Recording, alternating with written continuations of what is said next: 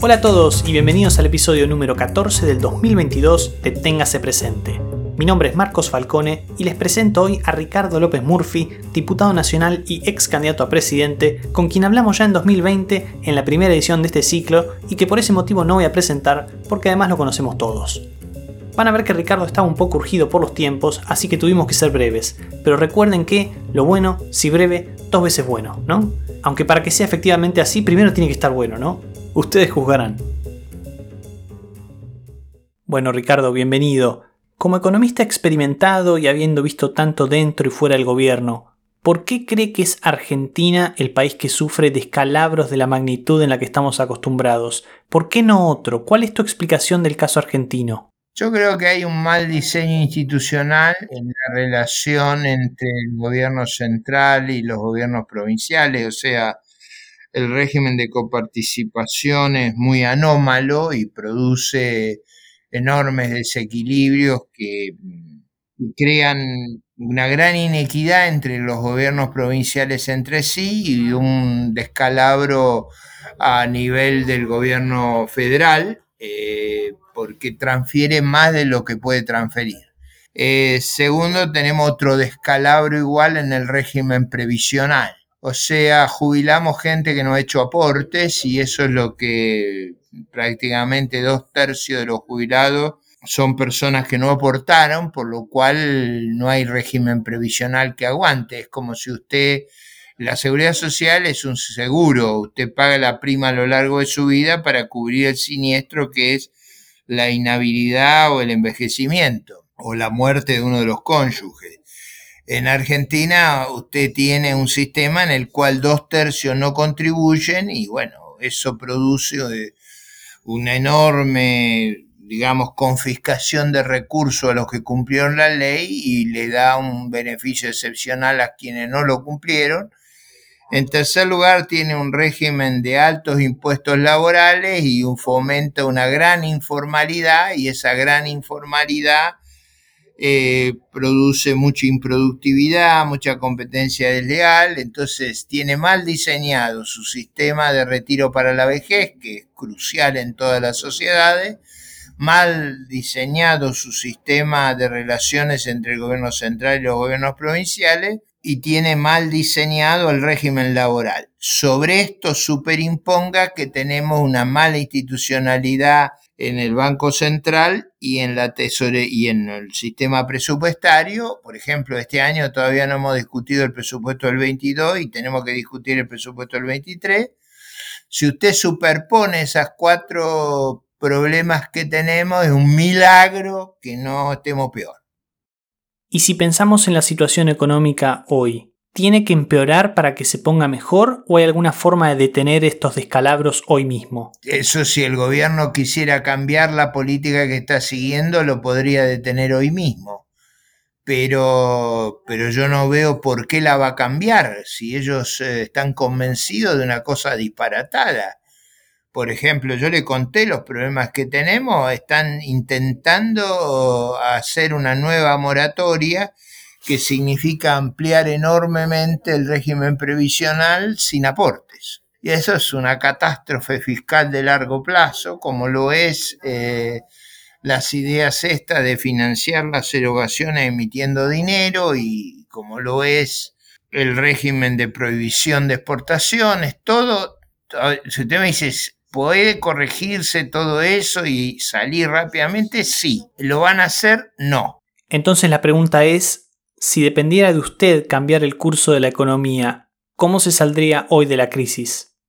Si hubiera un nuevo gobierno con mayorías parlamentarias, tiene que cambiar el sistema legal que dio lugar a estas cuatro o cinco disparates. Si eso se hace, si usted pone un sistema monetario y fiscal razonable, reforma los mecanismos de transferencia de fondos, reforma el régimen previsional, y reforma el régimen laboral, la economía pegaría un salto extraordinario. ¿Y eso depende de que un nuevo gobierno tenga mayoría en el Congreso o...? depende de una elección arrolladora, como lo he explicado en innumerables oportunidades. Si no hay una elección arrolladora, un país tan, con tantos problemas institucionales y culturales, probablemente sea ingobernable. O sea, agrava los problemas. O sea, usted tiene que construir una mayoría operativa y perdurable. ¿Y usted en esa mayoría qué rol le gustaría cumplir en el futuro?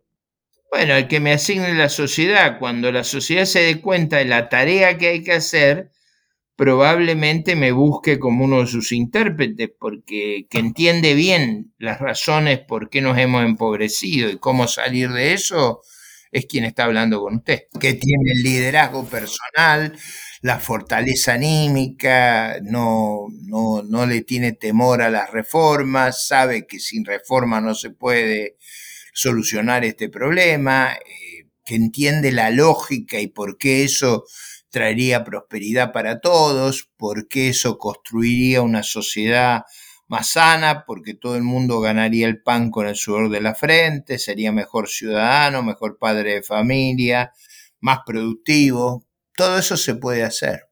¿Y usted podría obtener, si se quiere, una revancha personal respecto de cuando estuvo en el Ministerio de Economía o en el gobierno en el pasado? Bueno, yo fui candidato a presidente y perdí por poco la elección. Esa probablemente haya sido la más grande oportunidad que perdió Argentina, porque en lugar de votar una opción que era decente, lúcida, preparada, con grandes equipos, se votó el, populismo desaforado, el populismo energético, todas estas locuras que hemos hecho que nos han empobrecido. O sea, ahora se ve que nos han empobrecido, pero pero fueron muchos años de locura. ¿eh?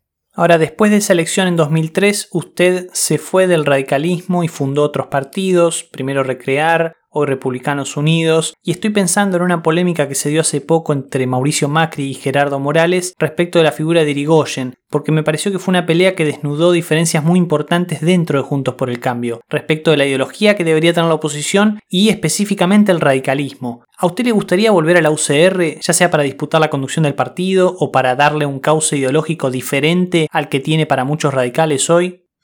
No, yo creo que ya he hecho una contribución muy grande en todos esos aspectos. Yo estuve muchos años en la Unión Cívica Radical, fui convencional nacional, fui ministro en varias carteras por esa fuerza, me retiré hace ya más de 20 años, eh, tengo un partido que acabo de crear, que es muy exitoso, déjeme construir bien Republicano Unido, que por otro lado es aliado de esa fuerza pero lo hago desde la autonomía de una fuerza nueva, sin hacernos cargo de discutir la historia, que creo que no está discutida inteligentemente, pero si un día usted quiere, repasamos los gobiernos de, de Irigoyen y de Alvear para entender qué fue lo que pasó.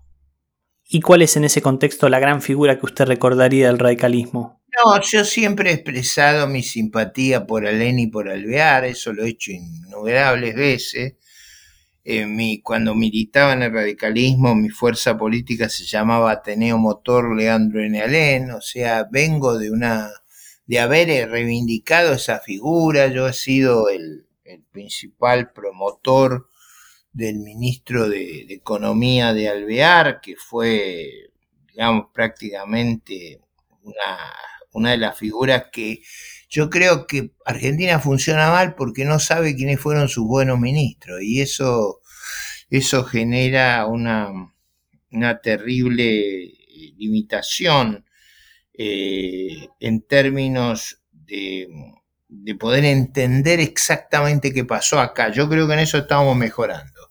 O sea, ahí hay mucha gente estudiando historia económica y eso a largo plazo nos va a decir la verdad.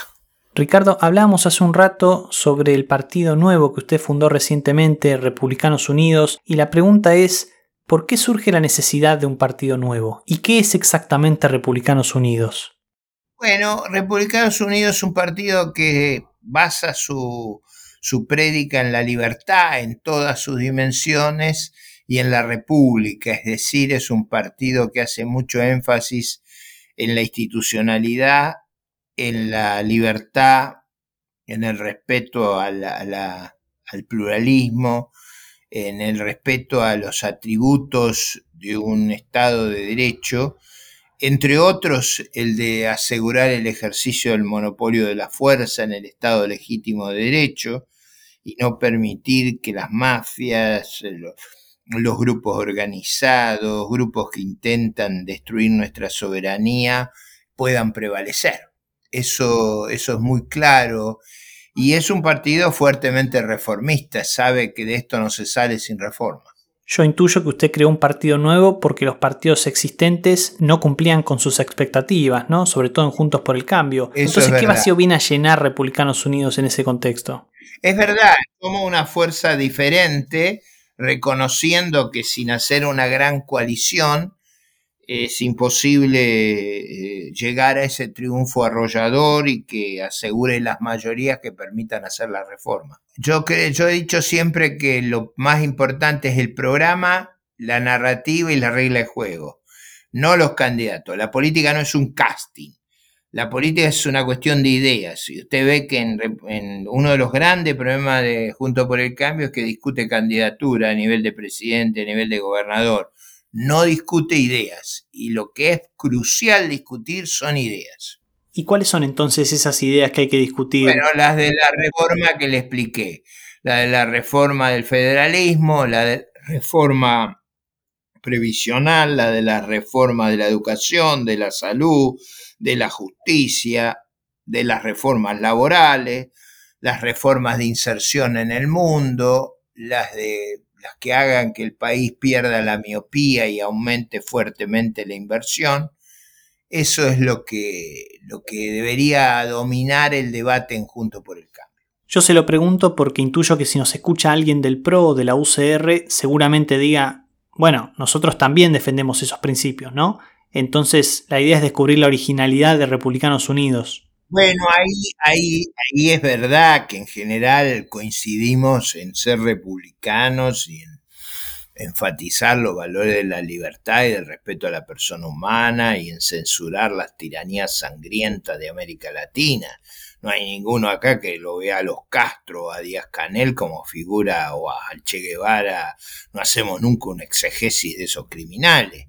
Ni a Ortega, ni a Murillo, ni a ni a todos estos monstruos que se han desarrollado como el, chacal que gobierna Venezuela, ¿no? Eso Maduro. Eso está claro. Ahora, nosotros creo que expresamos esta línea con una mayor resiedumbre, una mayor claridad, una mayor transparencia. ¿Y usted qué le diría a las personas que quizás quieren votarlo a usted o a Republicanos Unidos por sus ideas, pero que a la vez temen que su voz quede relegada a un segundo plano en Juntos por el Cambio? No, si, si yo gano las elecciones no voy a quedar en segundo plano, eso seguro. ¿Pero usted va a ser candidato a presidente? Bueno, a mí me parece casi natural que este espacio intente luchar por todos los lugares de responsabilidad de gobierno tiene que tener esa, esa, esa finalidad. Ahora, si después le va a dar el cuero para eso, es un tema opinable. Sí, la pregunta apunta quizás hacia el escenario en el que usted se presenta en una interna y quizás triunfa otro candidato y usted tiene que apoyarlo, pese a que sus ideas no sean tan liberales como las suyas propias, ¿no? No, bueno, pero usted dice si yo saco el 45% de los votos, el 48% y el otro saca el 52%, no se preocupe que vamos a tener una enorme influencia. Bien, Ricardo, yo lo entrevisté a usted hace dos años en un momento en el que la aparición de los liberales era todavía hipotética, pero hoy tenemos a muchos diputados en el Congreso que se reconocen como liberales, o por lo menos a varios, y de distintos colores y en distintos espacios políticos. ¿Cómo es su relación con estos otros diputados? En general, bueno, en general cooperamos y en general votamos en principio de manera similar. ¿Y cuáles serían las diferencias entre usted y el resto? Bueno, no, pero con Esper y, eh, digamos, y Carolina Pipo eran muy pocas. Eh, ley y, con Villarreal también, ella, ella muy parecida a lo que nosotros decimos. ley tiene una visión muy crítica de, la oposición. Ella, eh, él dice que son lo mismo, casi peores que el oficialismo Ahí yo no concuerdo. Creo que nadie concuerda con eso, pero bueno, él lo dice y eso pone un límite a la cooperación en términos más estratégicos. Ricardo, yo no creo que usted se acuerde, pero hace casi 10 años lo conocí a Javier Milei en un viaje a Tucumán que hizo con usted, que hicimos con usted, porque ustedes dos iban a dar una charla a la Fundación Federalismo y Libertad, una charla conjunta. Desde entonces sus caminos se han separado. ¿Qué pasó ahí? Bueno, no, eso se, eh, la, eh, la, separación se produjo de cuando él eh, incurrió en la vida política, no antes. ¿Pero es por una cuestión de principios, diría usted? No, yo diría que él empezó la, vida política poniendo en el foco de su crítica a la, digamos, a la acción que nosotros desarrollamos. Bueno, entonces ahí no hay mucho para conversar, ¿no? ¿Usted no cree que Milei u otros liberales como José Luis Espert se puedan sumar a Juntos por el Cambio el año que viene? Sí, yo creo que Espert y Paro se van a sumar y yo creo que vamos a ampliar la coalición y lo vamos a hacer exitosamente. Y si usted logra ampliar la coalición de manera parcial, supongamos si Spert queda dentro pero Milei queda fuera, ¿eso le parece un problema o usted cree que cada uno aporta desde su lugar? No, yo creo que la coalición opositora necesita un triunfo arrollador. Sin eso, la Argentina entra en un problema de ingobernabilidad. Y ese es un tema muy importante que va a surgir en la discusión. Pues, eh, pero ese es el punto que él no acepta, o sea, él, parte de la base de que todos los sectores políticos son iguales. Yo eso no, creo, digamos, no, no es lo mismo y usted sabe que no es lo mismo y ahí a partir de ahí hay una dificultad de cooperación importante. ¿Y usted qué opina de la crítica que hacen Milei y otros liberales a Juntos por el Cambio cuando vota las mismas leyes que el kirchnerismo, como pueden ser la ley de alquileres o la ley de góndolas, la ley de teletrabajo, etcétera? No, pero ahora no están votando la misma ley. Ahora la ley de alquileres que propone la oposición es todo lo contrario de la del oficialismo y refleja buena parte de mis ideas. Así que usted sepa que, que yo influyo en bueno, Ricardo, nos quedamos tranquilos. Y en el caso, por ejemplo, del régimen de promoción de la industria automotriz, por ejemplo, ¿cómo se explica la diferencia entre Juntos por el Cambio y los liberales? Yo creo que los parches no son una buena idea. Por eso no la voté. Bueno, Ricardo, entiendo que usted está muy apurado el día de hoy, así que no lo molesto más. ¿Hay algo que haya debido preguntarle y que no le haya preguntado? No, no, no, no, no. Lo único que tengo un poco más de confianza. Empiece desde ya a, hacer correr la voz que casi seguro que gana Ricardo López Murphy. Bueno, Ricardo, entonces dentro de dos años voy a entrevistar al presidente. Exacto. Ahí empiece por esa línea que nos va a dar mucho empuje. Bueno, Ricardo, muchísimas gracias por esta entrevista. Un gusto hablar con usted. Gracias.